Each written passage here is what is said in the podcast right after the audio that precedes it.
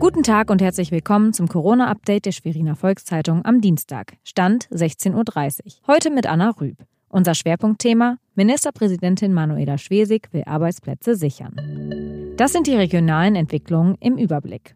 Seit Montag gilt in ganz Deutschland ein Kontaktverbot. Der Aufenthalt im öffentlichen Raum ist nur noch allein mit einer weiteren nicht im Haushalt lebenden Person oder im Kreis der Angehörigen gestattet. Spaziergänge mit befreundeten Familien fallen zum Beispiel flach. Viele fragen sich, ist das wirklich nötig? Einen Gastbeitrag von der Ministerpräsidentin finden Sie auf vz.de.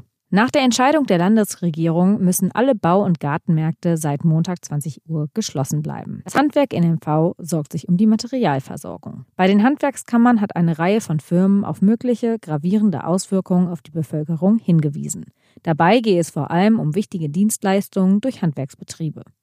Sie haben Fragen rund um die Themen Kurzarbeitergeld oder Zahlungsfähigkeit Ihres Unternehmens während der Corona-Krise? In Zusammenarbeit mit der Agentur für Arbeit und der Industrie- und Handelskammer veranstaltet die Schweriner Volkszeitung am Mittwochnachmittag eine Videokonferenz, in der es genau um diese Themen und ihre Fragen gehen soll.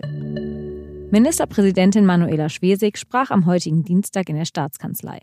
Dabei ging es vor allem um finanzielle Absicherung. Es wird in keinem Bereich Kürzungen geben und wir werden auch in den Bereichen unsere Landesmittel auszahlen, wo jetzt wegen der Corona-Krise nicht gearbeitet werden kann.